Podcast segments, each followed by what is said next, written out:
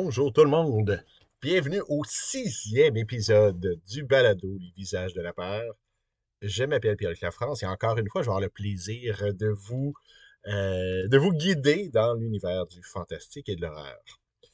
Un des euh, événements marquants des dernières semaines, derniers mois, euh, ça a été le lancement de La Cité Oblique, un roman graphique qui a été publié aux éditions Alto, euh, qui permet de marier le talent euh, d'Ariane Gelina pour les textes, de Christian Canel pour les images. J'aurai l'occasion de vous en reparler plus loin, mais je dirais que ça a été un point de, mon point d'entrée ou mon introduction pour revisiter la bande dessinée Lovecraftienne.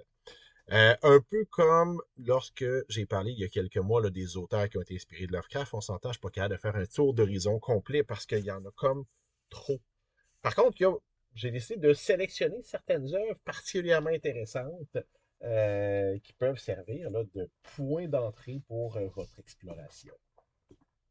Quand on parle de l'adaptation Lovecraftienne, c'est sûr qu'il y a deux noms qui reviennent souvent en tête, Brescia et euh, Horacio Lalia, que les deux ont adapté en noir et blanc dans un style euh, très particulier, un style très proche de l'ambiance Lovecraftienne, adapté plusieurs euh, histoires, et, on est vraiment dans le domaine de l'adaptation. Euh, un peu comme, euh, bon, il y a eu plusieurs adaptations de la plupart des romans, ben, des romans, des nouvelles, des histoires de Lovecraft. Une de mes préférées, c'est Le réanimateur de, Flor- euh, de Florent Calvès. Mais on s'entend, il y en a plusieurs autres. On n'est pas dans la bande dessinée. Par contre, le côté graphique est très intéressant, très important. C'est un BDS qui est au dessin, un peu comme pour la Cité Oblique.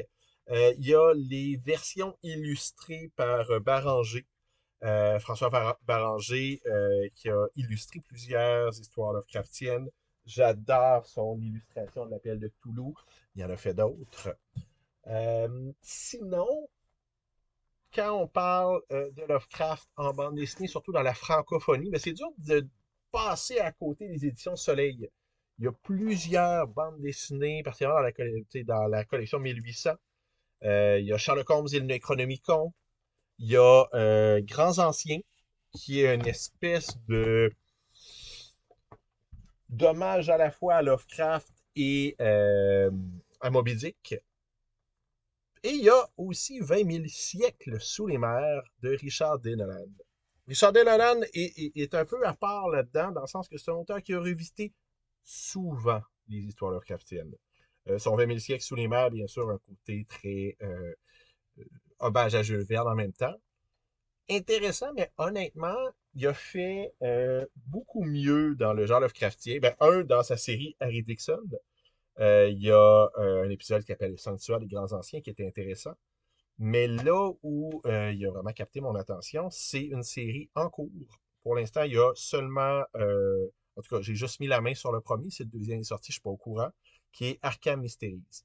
Honnêtement, euh, si la suite est à la hauteur de ce qu'on a vu dans un premier temps, euh, je pense que ça vaut vraiment la peine. Une forme d'adaptation, mais un peu différente.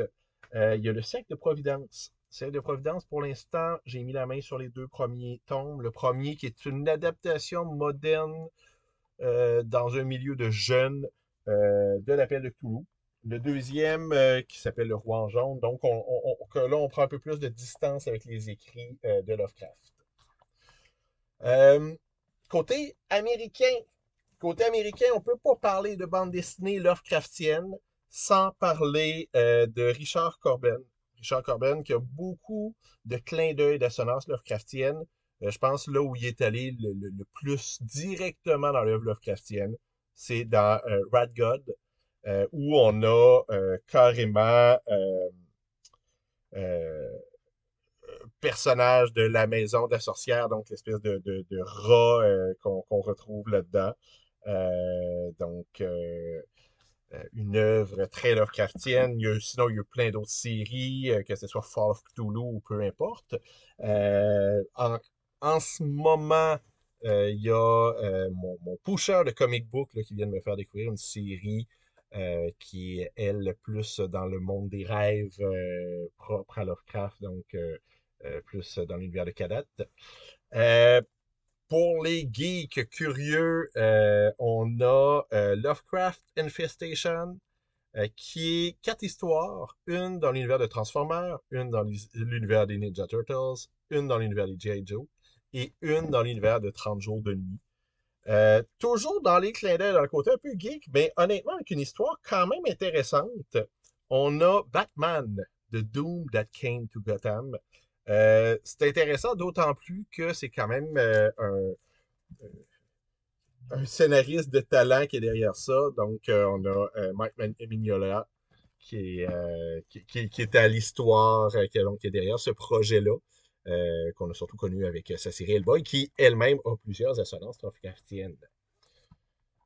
Un de mes BDS préférés, Ed Brubaker, qui est plus dans le policier habituellement. Ben, en fait, qui est toujours dans le policier, mais des fois avec un peu de fantastique ou des fois avec un peu de. ou même de science-fiction jusqu'à un certain point.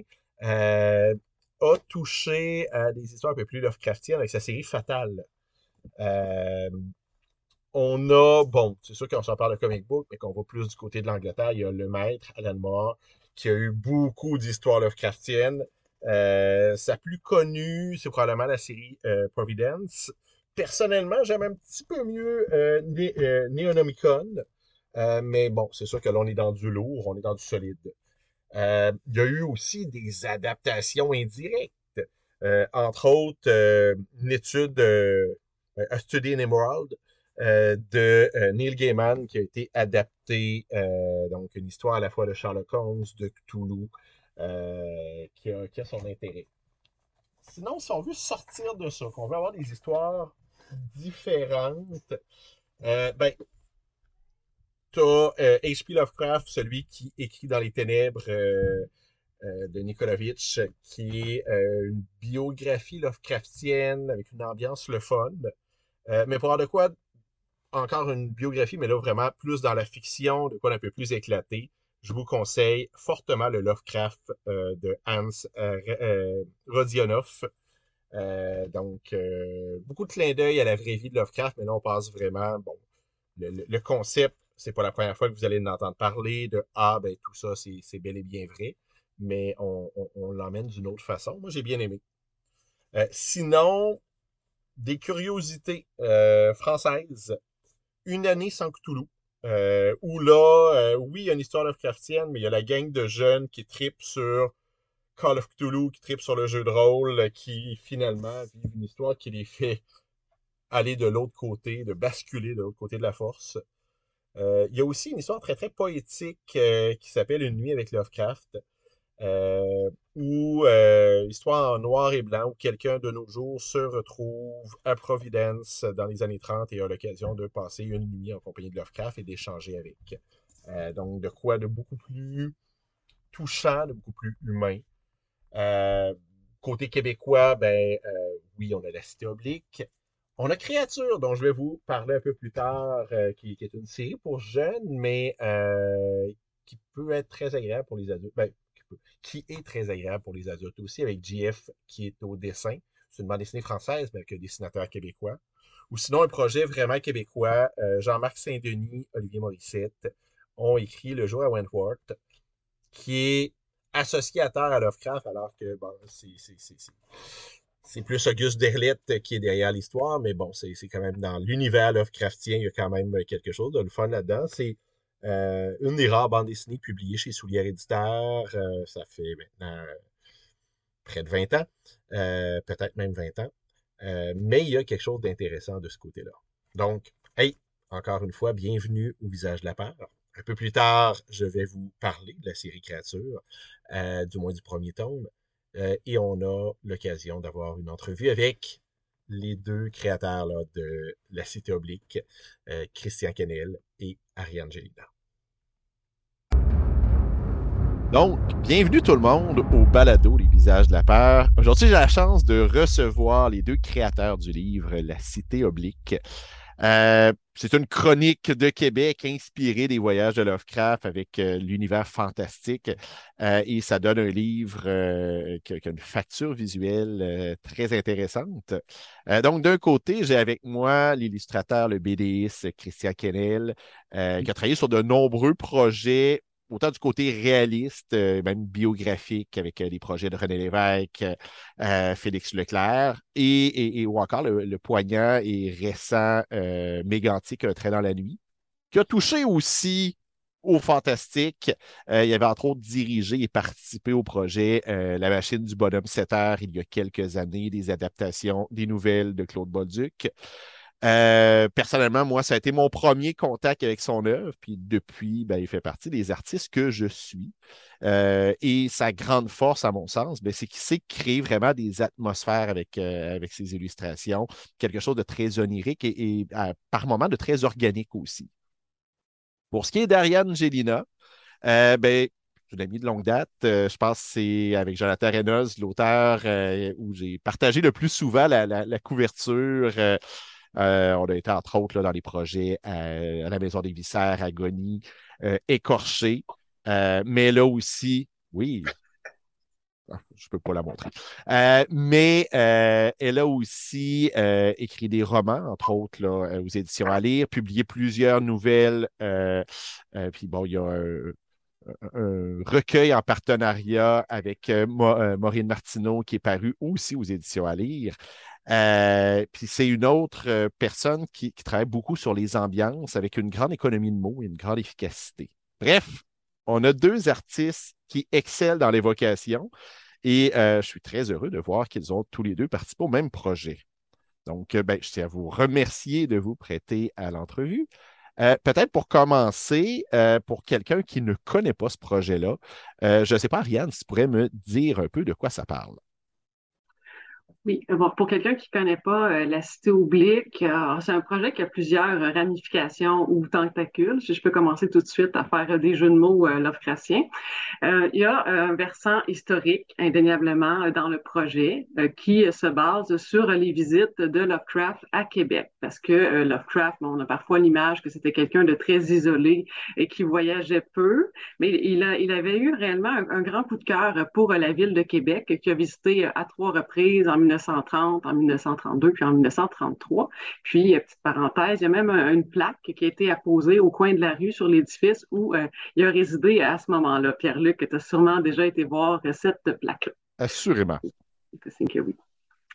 Euh, et puis aussi, ça, ça, remonte à, et puis Christian pourra bonifier cette partie-là euh, également, à euh, un texte historique qui a été écrit par Lovecraft au sujet de ses visites dans la ville de Québec. Québec le passionnait tellement qu'il a souhaité écrire pour lui-même un texte sur ses séjours dans la ville qui l'inspirait et on le sent qui, qui également pouvait se retrouver par petites touche dans l'architecture de ces nouvelles. Ça, ça a été un de mes points de départ pour entrer euh, dans la cité oblique, parce que je présume qu'on va parler un peu de la genèse tout à l'heure. C'est vraiment très, très particulier. Mais si je m'en tiens euh, à, à l'histoire, donc on se retrouve avec la Nouvelle-France racontée par Lovecraft dans une cité alternative de Québec avec des translations euh, de monde, le tout avec cet oniris qui m'est cher et qui l'est euh, également à Lovecraft.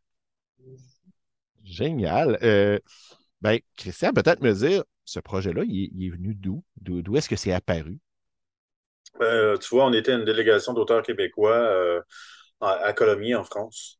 puis c'était sous l'égide de Québec BD. Puis le directeur de Québec BD, Thomas-Louis Côté, il me dit, euh, je pense qu'on était en train de déplacer un meuble. Quand il me dit ça, c'était assez spécial. Il me dit, écoute, tu devrais travailler sur Lovecraft. Tu n'as jamais pensé travailler sur lui parce que ton style, il correspond tout à fait à son univers.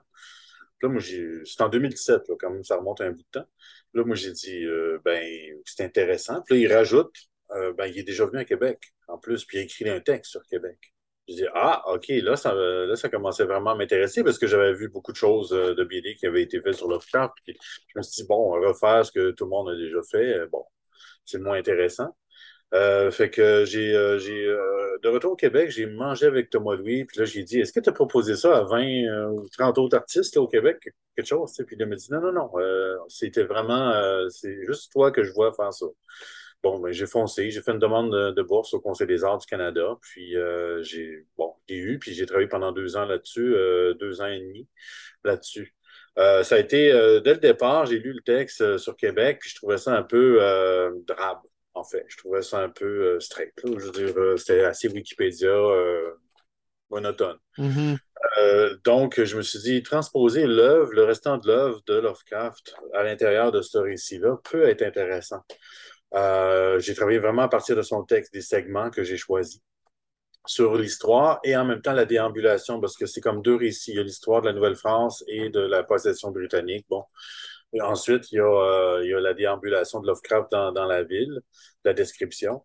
Puis j'ai un peu fusionné ça. C'est pour ça que dans la bande dessinée, ce qui reste dans la bande dessinée des déambulations, on voit Lovecraft dans la ville qui parle au fur et à mesure mm-hmm. du, puis euh, bon, euh, on en est venu quand la BD était terminée, puis qu'Alto est entré en jeu. Euh, là, il y avait quelque chose qui marchait pas au niveau des textes. Les textes étaient vraiment pas. Les textes de Lovecraft n'étaient pas assez Lovecraftiens, en fait.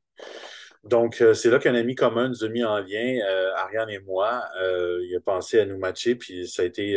Ariane a fait un essai qu'on a soumis aux éditions Alto, Antoine Tanguay, qui ont, il a tout de suite embarqué de suite. Tout de suite, Ariane a vraiment, écoute, c'était la personne idéale pour euh, relever ce défi-là parce que habituellement, il y a un scénario de BD, il y a un texte, puis ensuite vient euh, les images. Là, ça a été le contraire. La BD existait déjà, puis Ariane a dû. C'est trois, trois strates de création, en fait. le mm-hmm. récit original de Lovecraft, le récit en images, parce que faire de la bande dessinée, juste faire les illustrations d'une bande dessinée, c'est de l'écriture aussi. Puis, par la suite, ben, Ariane est venue ajouter sa, propre écriture là-dessus, qui est d'ailleurs très Lovecraftienne.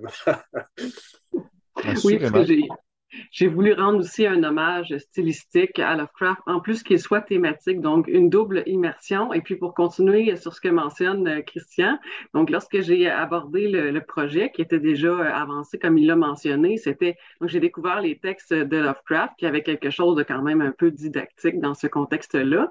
Euh, puis j'ai été tout de suite très enthousiaste et emballée par le mandat, donc j'ai dit oui, je veux essayer. Mais par la suite, bon, j'ai mesuré à quel point ça, ça allait demander du travail, de la complexité et que c'était tout un mandat. Mais ça, ça, me ressemble. Je sais que Christian a ça aussi en, commun de vouloir s'atteler à de grands défis, euh, disons avec les, sujets des bandes dessinées que tu as abordés, euh, Christian.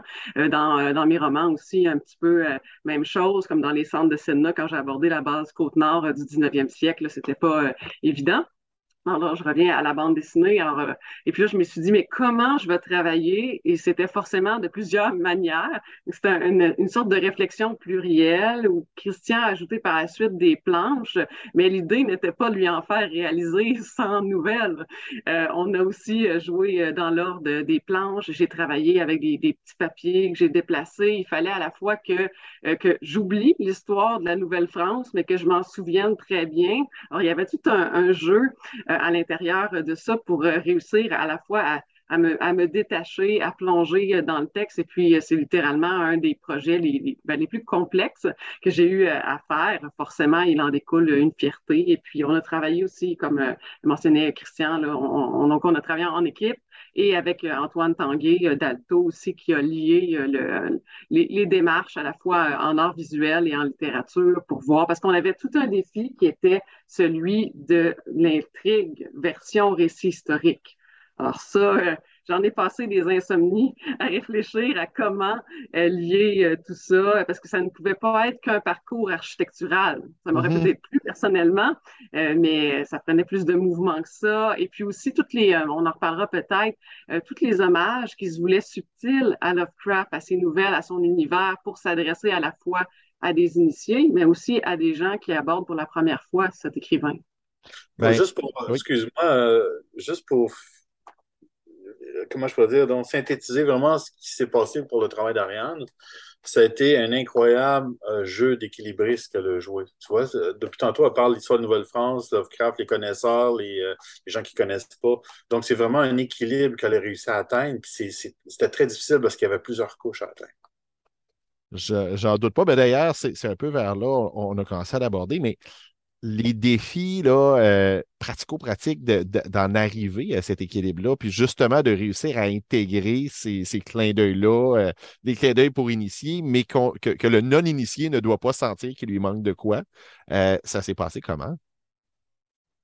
Ben, du point de vue des, donc des textes, ma première version, la, toute première, avait environ au moins 1500 mots de plus qui était comme un peu une sorte, dans mes romans, j'appelle ça du feuillage. Donc, ce sont des éléments que je mets là, parce que je le souhaite, ça rajoute de l'atmosphère. Et puis, de temps en temps, comme auteur ou artiste, souvent on se fait, puis là, on peut le dire, on est entre nous, mais on se fait un peu comme des clins d'œil à soi-même sur des éléments qu'on qu'on aime, qu'on on a envie de mettre là. Donc, il y a eu aussi un, travail de coupe qui est allé dans le sens que les textes soient le plus accessibles possible. Et euh, à ce chapitre-là, l'œil d'Antoine Tanguay a été euh, très précieux. Euh, et puis a permis aussi de, de, voir qu'est-ce qui était, et son équipe, qu'est-ce qui, qui, qui, pouvait être un peu trop cryptique, parce que réellement, autant comme par exemple quand Lovecraft va évoquer euh, Innsmouth, donc le fameux euh, village où il y a des grands anciens proches du récit du diable, il l'évoque une fois, il fallait que ce soit euh, fluide et puis que ce soit compréhensible pour quelqu'un qui a aucune idée qu'il existe une nouvelle qui s'appelle Le cauchemar d'Innsmouth, qui est importante dans son panthéon. Donc, même chose avec tous les jeux des, euh, des, des, créatures qui étaient mentionnées. Et puis, on, voulait aussi, du moins, puis du côté des, des textes, je pense que Christian aussi, tu sais, pas y aller trop euh, directement. Donc, Elkana est une déesse qui a été créée expressément euh, pour la bande dessinée. Je ne souhaitais pas mentionner Cthulhu parce que mm-hmm. ça me paraissait. Alors, lorsqu'on dit à quelqu'un dans un quiz, nomme-moi une divinité ctonienne, ben là, c'est tout le temps Cthulhu qui sort en premier. Donc, c'était un petit peu euh, d'aller plus loin, puis de faire vraiment une, sorte de, jeu. J'aime ça, l'idée du jeu d'équilibriste en plus, puis ça me fait vraiment plaisir parce que j'ai super gros le vertige. Donc, avec euh, les, euh, donc, les influences de Lovecraft, et puis rajouter aussi de la personnalité là-dedans. Et puis, il y a ça aussi dans, mon travail visuel, Christian, c'est sûr. Ben, D'ailleurs, je voulais arriver sur la partie visuelle. C'était quoi les défis qui étaient là? Parce qu'on s'entend, il y a déjà une, une certaine iconographie Lovecraftienne qui existe. Comment on fait comme illustrateur comme BDS pour dire OK, je veux trouver ma, place là-dedans, mais je ne veux pas faire ce qui a déjà été fait mille fois au-delà de la partie thématique? En fait, j'ai trouvé ça euh, hyper facile de travailler sur ce projet-là parce que l'œuvre de Lovecraft est partout, beaucoup dans la culture populaire, éparpillée. Euh, on, a, plagié, on a, on a pigé allègrement dans son œuvre. Donc, pour moi, c'était de piger à mon tour dans la culture populaire pour plagier ceux qui l'avaient plagié. Donc, ça donne une autre couche de... Donc, on est dans le plagiat total, mais je l'assume parce que Lovecraft, on se l'approprie. C'est vraiment un auteur idéal pour se l'approprier parce que ses descriptions euh, de créatures étranges et tout ça, c'est pas tant là que la description des sentiments ou de la folie qui guette les, personnages qui sont en contact avec ces, créatures-là. Mm-hmm. Donc, ça, laisse toute la place. Je pense à, à qui est un euh, BDiste euh, argentin qui a, repris en bande dessinée Lovecraft. Il, fait beaucoup appel à l'abstraction dans son travail. Puis moi, c'est vraiment l'archétype de, transfert de la pensée de Lovecraft au niveau de ne pas décrire, en fait, de ne pas aller dans la description totale et de laisser la place à l'imagination. Cet espace-là, comme créateur, ça donne, euh, ça donne un élan, en fait. Euh, beaucoup. Puis moi, ça m'a permis, parce que j'ai travaillé sur cet album-là en même temps que Vous avez détruit la beauté du monde, qui est un essai sur le suicide avec des universitaires, et Mégantique, qui est quand même une catastrophe importante. C'est des sujets sociaux importants, avec euh, très sensibles, parce que les gens, bon, ben, le rapport avec ces, ces sujets-là sont, c'est ça, c'est sensible. Mais euh, Lovecraft, la cité oblique me permettait justement cette liberté totale-là, sans faire attention nécessairement à, certains sujets ou quoi que ce soit. Il n'y avait pas le, même respect des, gens qui ont vécu un drame euh, à emmener euh, là-dedans. Il n'y avait pas, avait pas cette réalité-là. Ou ceux qui font des cauchemars. Tu sais, je n'avais pas respecté ceux qui font des cauchemars avec ces créatures-là dedans. Assurément. Ben, peut-être que tu l'as entendu pour, la petite anecdote j'avais entendu parler de ce projet-là, la Cité Oblique, depuis longtemps. Je suis quelqu'un. Euh, bon, je, suis un grand collectionneur d'œuvres Lovecraftiennes, euh, bandes dessinées, films, etc. J'avais commencé mon doctorat sur l'adaptation cinématographique de l'œuvre de Lovecraft. Euh, et j'avais vu vos noms, j'avais fait oui, OK, ça marche, c'est logique, j'ai hâte de voir ça. Et j'avais vraiment eu un choc quand j'ai été à l'espace 400e où il y a eu une exposition de BD. Puis il y a euh, une des planches que tu as fait pour euh, la bande dessinée de René Lévesque euh, qui est là et avec le fond qui, qui était travaillé, tout ça. Et j'ai comme eu, wow, OK, il y a quelque chose de Lovecraftien là-dedans, il y a quelque chose de, l'ambiance, même si c'est un projet qu'on s'entend qu'il n'y a, rien à voir. Donc, je ne suis pas surpris que quelqu'un t'aille approché en disant, hey, ton style se marierait bien à ça. Parce que moi, ça a été une révélation quand j'ai vu cette image-là, de dire, OK, je pense que c'est l'homme de la situation pour ce genre de projet-là. Tu vois, quand j'étais quand j'étais ado, euh, bon, je dessinais, je faisais de la BD, mais je ne publiais pas. Puis c'était le genre de, sujets qui m'intéressaient beaucoup. Par la suite, je m'en suis éloigné pour vraiment travailler davantage l'histoire. Mais tu vois, là, de revenir à ça, bon, dans, la, dans la quarantaine, maintenant j'ai 50 ans, le livre est sorti. c'est de, de, de ça représente pour moi une nouvelle porte qui s'ouvre. Puis euh, j'ai pas, euh, j'ai pas l'intention que ce soit mon dernier projet du genre, mmh. parce que j'ai eu énormément de plaisir à le faire. J'ai même un projet là euh, qui s'en vient, puis c'est Jules Verne qui est au cœur de ça. Mais il va y avoir des influences de la cité oblique à l'intérieur de, ce projet-là, parce que j'ai plus le goût de représenter l'histoire telle qu'elle était. je trouve ça poussiéreux en fait. Puis il y a moyen de se représenter notre propre histoire de façon comme un miroir déformant puis de changer notre perception de nous-mêmes. Puis ça, je pense que ça peut être un outil pour ceux qui lisent ça, pour se projeter aussi dans, le monde actuel, tu vois, se réinventer. Moi, c'est comme ça que je perçois mon travail. Oui, c'est d'ailleurs un des, des extraits de, dans la cité oblique, c'est écrit, c'est Lovecraft qui parle à Québec, j'arpente l'envers du miroir. Donc, ça fait un pont avec ce que tu viens de mentionner, Christian. Sûrement. Euh, personnellement, peut-être commencer avec Ariane. Est-ce que tu étais euh, euh, une lectrice de Lovecraft? Est-ce que c'est un auteur qui a eu euh, une influence ou un impact pour sur toi? c'est quoi ton rapport à Lovecraft? Ah, absolument une lectrice de Lovecraft.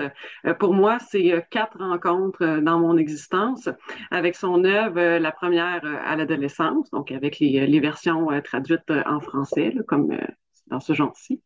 Euh, donc, euh, ben, je veux dire les folios euh, SF, notamment, qui ont été réédités. Les Je suis d'ailleurs, La couleur tombée du ciel, par-delà le mur du sommeil, dans l'abîme du temps. puis, je me rappelle, et puis souvent, il y a cet effet-là qui va se produire lorsqu'on découvre Lovecraft. On va avoir envie de, ça a sûrement fait ça, Pierre-Luc, à l'adolescence, de passer à travers tous les textes et je l'ai fait d'une traite. Euh, ça m'a pris quelques semaines, le temps de mettre la main sur les ouvrages. Euh, par la suite, début vingtaine, de deuxième rencontre, l'œuvre de Lovecraft, son univers tout, me manquait. J'avais envie de revivre cette terreur cosmique-là, qui est la seule, qui est le seul à pouvoir euh, réellement rendre de cette manière-là. Puis tout à l'heure, on parlait aussi de l'indicible, qui est un de ces mots aussi le fétiche, du moins dans les traductions en français, et le fait que les descriptions sont souvent euh, très, très vagues chez, euh, chez Lovecraft, comme je me rappelle d'avoir fait euh, lire, d'avoir lu un extrait aux étudiants. Donc ça, c'est pendant la troisième rencontre de Lovecraft, j'y viens, de l'appel de Cthulhu. Puis j'ai dit, mais essayez maintenant de dessiner Cthulhu. Il y a une statuette qui est représentée dans la nouvelle. On ne sait pas vraiment on sait qu'il y a quelque chose d'aquatique, de marin. Alors, euh, c'est bon. Alors, je lis avec la troisième rencontre avec Lovecraft. C'est quand je l'ai enseigné à euh, l'UQTR. C'est le premier cours euh, que je donnais de ma vie, en plus. Donc, c'était en 2016, cours de fantastique et roman policier. je me lance et puis je présente, je présente Lovecraft, je le fais lire et je le relis. Alors, moi, je suis comme ça. Quand je donne un cours, je relis tout ce que l'auteur a écrit presque avant de le donner. Et puis, bien entendu, avant la cité oblique, quatrième rencontre avec Lovecraft. Et je suis d'ailleurs même encore en train de le relire parce qu'en ce moment, on baigne tellement euh, dans ces univers que euh, c'est vraiment une impulsion de continuer de le, fréquenter euh, comme ça. Alors, je suis certaine que pour ma part, il y aura d'autres rencontres au pluriel avec son œuvre au fil du temps. Très intéressant. Moi, j'ai eu plusieurs rencontres aussi, mais ma plus marquante, ça a été de relire l'affaire Charles Dexter Ward dans le train en allant vers Boston. puis j'avais été Boston-Providence et je l'avais lu dans le train en allant vers Boston, puis après ça, en Boston et Providence. Euh, que ça, avait été euh, une ambiance particulière, une texture particulière à ma lecture. De ton côté, Christian, est-ce que c'était une œuvre que, tu connaissais déjà avant? Est-ce que tu étais un amateur? Non, pas du tout. Euh, en fait, je connaissais. Euh, j'avais lu un recueil de nouvelles euh, quand j'étais adolescent. Euh, puis bizarrement, j'ai pas eu accès à Lovecraft par la suite. Il y avait une collection. bref, j'ai plus lu Edgar Allan Poe quand j'étais adolescent. Peut-être dû au fait que son traducteur était très connu. oui donc euh, plus accessible euh, dans les livres euh, en français. mais j'ai par la suite, bon, j'ai tout le temps baigné un peu dans la culture Lovecraftienne sans le savoir. Je veux dire, j'écoutais Metallica beaucoup, les textes c'était beaucoup d'inspiration de Lovecraft. par la suite, je suis tombé sur des bandes dessinées. Je parlais de Belekia tantôt. Donc, il y en a eu plusieurs adaptations comme ça que, que j'ai lues. Alan Moore. donc, c'est vraiment de façon sporadique, un peu de loin. Puis c'est vraiment à partir du moment où Thomas Louis Côté m'en a parlé que là, je me suis mis vraiment à, à, mettre dans le dans l'œuvre de Lovecraft. Puis bon, j'ai même communiqué euh, justement avec le fameux, Philippe Gendre qui a fait des traductions euh, chez Robert Laffont, euh, dont tu es un critique. oui, ben, c'est ça.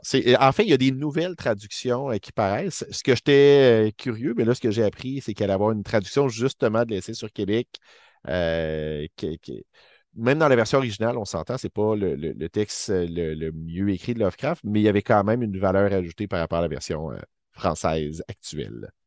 C'est ça quand on est arrivé pour faire euh, pour travailler sur le livre, quand j'ai eu la, bourse du Conseil des arts dont je parlais tantôt, le Conseil des arts fixait une condition, c'est que je m'entende pour les droits avec mm-hmm. Robert Laffont et tout ça. Donc c'est à ce moment-là que j'avais communiqué avec Philippe Gênes, puis il y a eu mon Dieu, il a été collaboratif. Euh, encore aujourd'hui, il m'écrivait, puis euh, il me disait, euh, en tout cas, le collecteur, ils veulent le collecteur en Europe, puis là, il essaie de trouver des moyens de, le faire parvenir là-bas. Ouais, le fameux collecteur de Carian Montre. Ouais. ouais. mais qu'on peut peut-être décrire aussi pour les auditeurs. Oui. Oui. Alors, Christian, à toi. Alors, le collecteur, ben, 300 exemplaires seulement. Couverture, en, couverture en cuir violet. Euh, avec, euh, quand on l'ouvre, c'est à trois volets. On retrouve une impression euh, inédite de la couverture qui n'est pas la même que le, livre courant, l'édition normale, qui est une impression sur papier métallique. Quand on ouvre aussi, il y a une enveloppe qui contient un, un signé. donc, il y a 300 copies comme ça.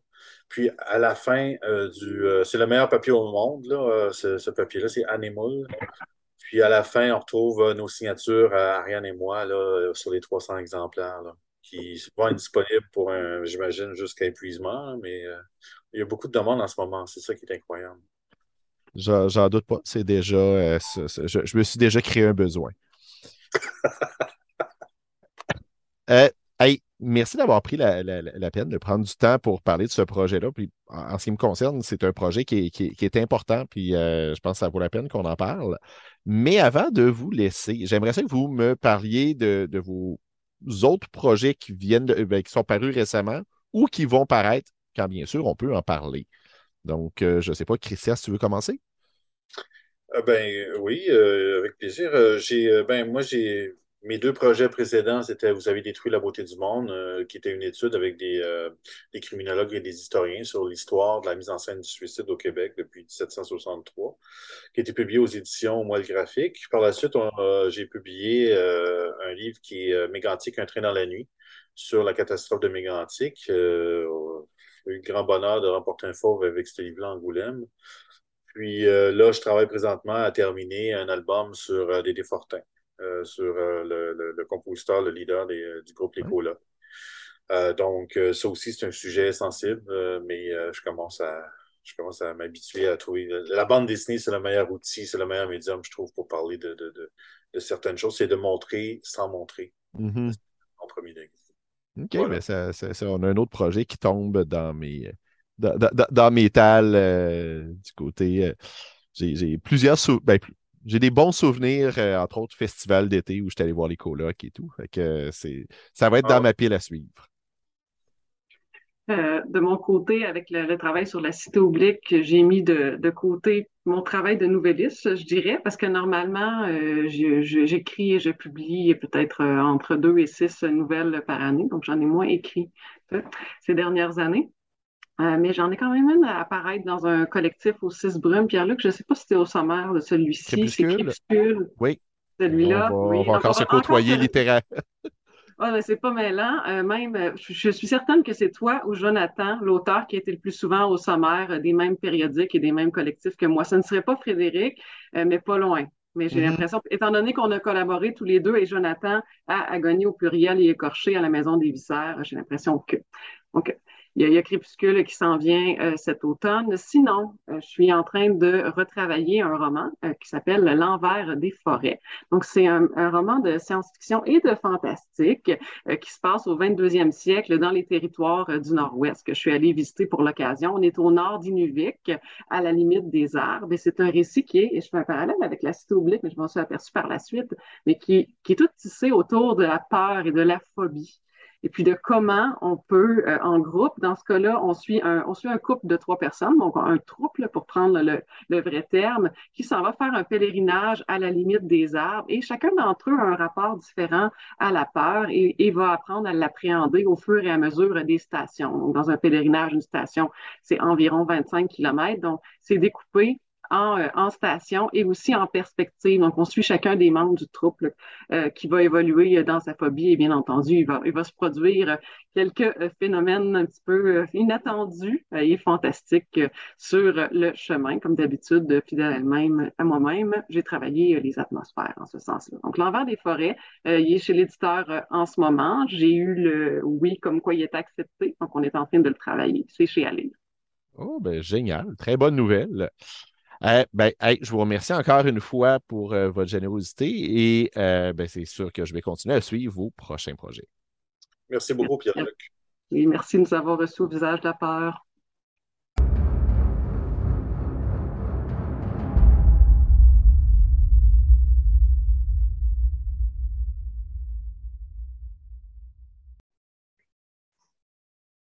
Bonjour tout le monde. Euh, ben, cette semaine, je vais vous parler d'une nouvelle lecture et je vais aller encore du côté de la bande dessinée, d'autant plus que euh, les romans que je lis en ce moment sont presque tous des romans de Wendigo dont je vais parler dans l'épisode du podcast Les visages de la peur qui va paraître ce jeudi, donc le 26 mai 2022. Après le dernier épisode où je parlais des gens qui ont continué l'univers Lovecraftien, particulièrement là, tout ce qui est dans le mythe de Cthulhu, il y a quelques euh, auditeurs que je tiens à remercier qui m'ont fait des suggestions. Et parmi les suggestions, il y avait une bande dessinée qui a retenu mon attention, la série Créatures. La série Créatures, dont on voit l'exemple des dessins euh, dans mon background, euh, ben, le projet m'intéresse particulièrement parce que le dessinateur est québécois, JF, qui a entre autres, fait l'illustration de Tokyo Ghost, que j'avais bien aimé à l'époque, euh, et qui est un illustrateur que j'essaie de suivre. Je dirais avec Jacques Lamontagne, c'est un des dessinateurs québécois de, bande dessinée que je suis le plus activement.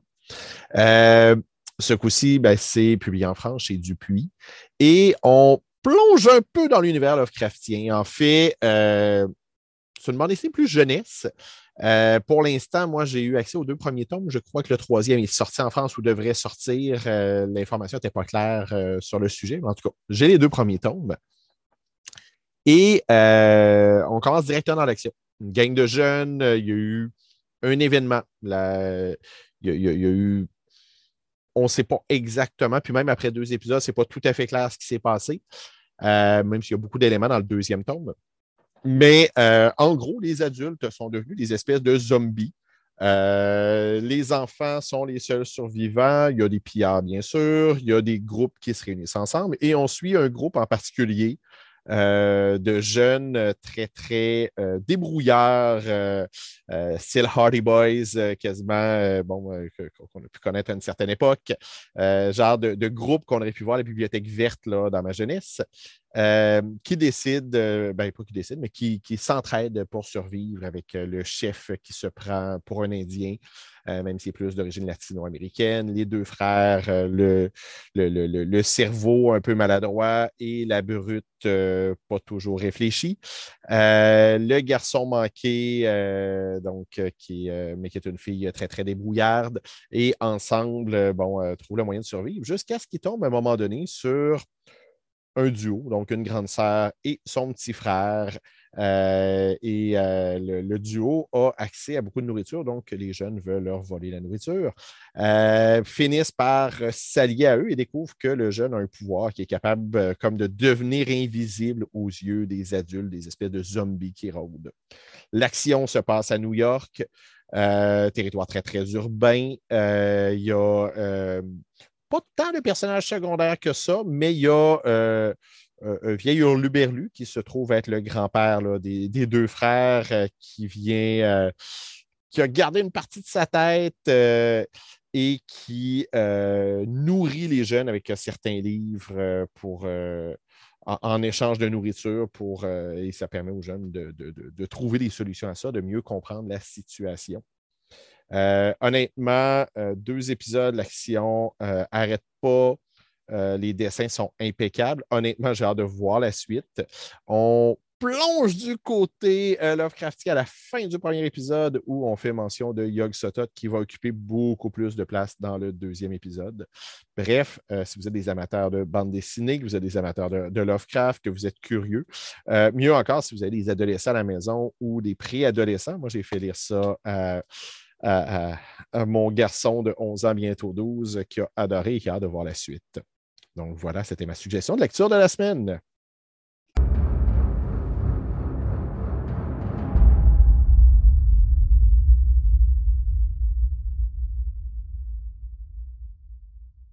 début de septembre, j'ai, comme bien des amateurs de fantastique, appris une bien triste nouvelle. Euh, Peter Straub, un des maîtres de l'horreur, euh, est décédé euh, le 4 septembre. Je l'ai appris quelques jours plus tard, quand la nouvelle est devenue publique pour moi, ça a été un, choc, comme à chaque fois qu'un grand auteur meurt. On s'entend, c'est pour la plupart des gens que j'ai jamais rencontrés, et qui j'ai jamais parlé, mais qui m'ont suivi à différentes étapes de ma vie par leurs œuvres. Euh, Peter Straub a une place toute particulière dans mon panthéon des auteurs fantastiques, des auteurs d'horreur, parce que, un, c'est un auteur que j'aime beaucoup, mais surtout, c'est un auteur différent. Euh, aborder un livre de Peter Straub, c'est toujours une aventure. Honnêtement, chaque fois quand je lis les premières pages, je me dis, oh, ça me tente-tu vraiment de continuer? Parce que c'est un auteur qui est difficile d'approche. C'est un auteur qui ne fait pas de concessions lecteur. Il faut comme le mériter. Euh, par contre, une fois qu'on a trouvé le rythme, une fois qu'on a trouvé notre place, une fois qu'on se retrouve dans cet univers-là, euh, il y a quelque chose de fascinant dans ce qu'il fait. Euh, c'est pas toutes ces œuvres qui m'ont fait le même effet. Puis c'est pas toutes les œuvres qui ont aussi difficile d'approche. Honnêtement, quand on parle euh, de, Ghost Story, euh, qui, a été adapté au cinéma d'ailleurs, euh, qui, est un peu un, classique, qui est un peu plus dans les histoires, les Ghost Stories propres là, à ce qu'on peut trouver, ce qu'on peut trouver en Angleterre à une certaine période. Beaucoup plus facile d'approche. même dans ses premiers romans, bon, moins Julia, mais tu as beaucoup changé, Alison. Euh, qui, est beaucoup plus facile d'approche. Avec Shadowland, déjà, on trouve quelque chose d'autre, mais je me souviens, ça, c'est un livre que j'ai découvert à l'adolescence. C'est là que j'ai découvert l'auteur. Euh, moi, ça m'avait passionné, où on avait euh, un, jeune qui apprenait la magie auprès de, de, de l'oncle de son ami. Puis, puis, puis y a on s'entend, j'ai lu ça il y a plus de 30 ans. C'est très flou dans ma tête, mais en même temps, les émotions quand j'ai lu ça sont restées très, très claires. C'est un livre qui est sur ma liste, euh, ben, qui est sur ma pile de livres à relire. Euh, et à chaque fois, j'hésite un peu parce que j'en ai tellement gardé une image vivante que j'ai peur de reconfronter à ça. Euh, il n'a pas juste écrit du fantastique, il y a toute sa série, la trilogie de la Rose Bleue. Euh, Coco, Mystérie, La Gorge, qui est plus du côté policier, tout ça. Euh, il y a le Dragon flottant aussi, qui est une œuvre qui est plus facile d'approche, où on a à la fois bon, une histoire d'horreur, un côté écologique aussi derrière ça. Euh, cette histoire-là, honnêtement, est beaucoup moins solide que le reste. C'est là quand on veut vraiment parler de ces. Peut-être pas ses grands succès, mais ces œuvres qui m'ont vraiment marqué, parce que d'une personne à l'autre, ça peut être différent. Euh, mais le Club de l'Enfer m'a marqué, mais le livre qui pour moi est son meilleur livre et celui qui m'a plu le plus, c'est Les Enfants perdus. Euh, Lost Boy, Lost Girl. Où on a un dérapage du réel, mais tellement bien contrôlé, tellement amené par petites touches par l'auteur. Il y a quelque chose de fascinant derrière ça. Euh, dans, dans, ce qu'il a écrit un peu plus récemment, il y a Messe Noire, euh, qui a été publié chez Brajlon, euh, que, ça aussi, il y a quelque chose d'onirique, mais je trouvais la, fin moins satisfaisante. Euh, cela dit, j'ai beaucoup aimé ça. Pour Monsieur Tout le Monde, ben, Peter Straub, c'est d'abord avant tout le co-auteur avec Stephen King de la série Talisman, qui ont revu ben, le Talisman des, territoires, qui ont revu, revisité au début des années 2000 avec Territoire, le deuxième tombe honnêtement, euh, ça aussi, j'ai lu ça euh, il y a longtemps, mais je me souviens que je trouvais qu'il y avait des longueurs. C'est, pas ce que j'ai aimé le plus, ni de King, ni de Straub. Cela dit, je me souviens l'avoir dévoré quand même à l'époque, mais, d'avoir trouvé qu'il y a des longueurs. Euh, mais là où Peter Straub devient vraiment un maître, c'est dans la nouvelle. honnêtement, il a écrit certaines des nouvelles les plus marquantes, certaines des nouvelles les plus poignantes que j'ai lues. Je pense que, euh, bon, pas je pense, ça vaut toujours la peine de le redécouvrir. Si vous ne l'avez jamais lu, je vous invite fortement à le faire. Il y a... Euh, Donnez-vous au moins 50 pages. Donnez-vous au moins 50 pages si vous ne connaissez pas pour, pour, pour euh, parce que je vous le dis encore maintenant, c'est un auteur que j'adore et à chaque fois les 50 premières pages, je me dis oh! mais chaque fois quand je me suis rendu jusqu'au bout, je ne l'ai jamais regretté parce que on ressort de, de, de je pas jusqu'à dire on ressort changé de ses livres, mais il y a quelque chose qui nous habite longtemps après l'avoir lu. C'est dommage que ce soit euh, à sa mort que j'en reparle euh, dans l'émission. Il était dans la courte liste des auteurs dont je voulais parler euh, quand je présentais des auteurs étrangers, des auteurs marquants. Mais bon, l'actualité a fait en sorte que ben, ça s'imposait de parler de Peter Straub.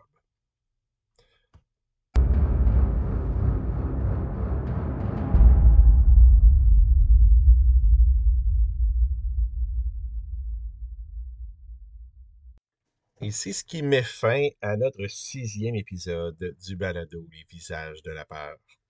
Euh, merci de m'accompagner dans ce projet-là. Euh, ça me permet de lire ou de relire plusieurs œuvres. Euh, et je suis toujours content de partager cette passion-là qui m'habite. Pour le prochain épisode, euh, on va arriver vers la fin octobre. Donc, qui dit fin octobre dit Halloween.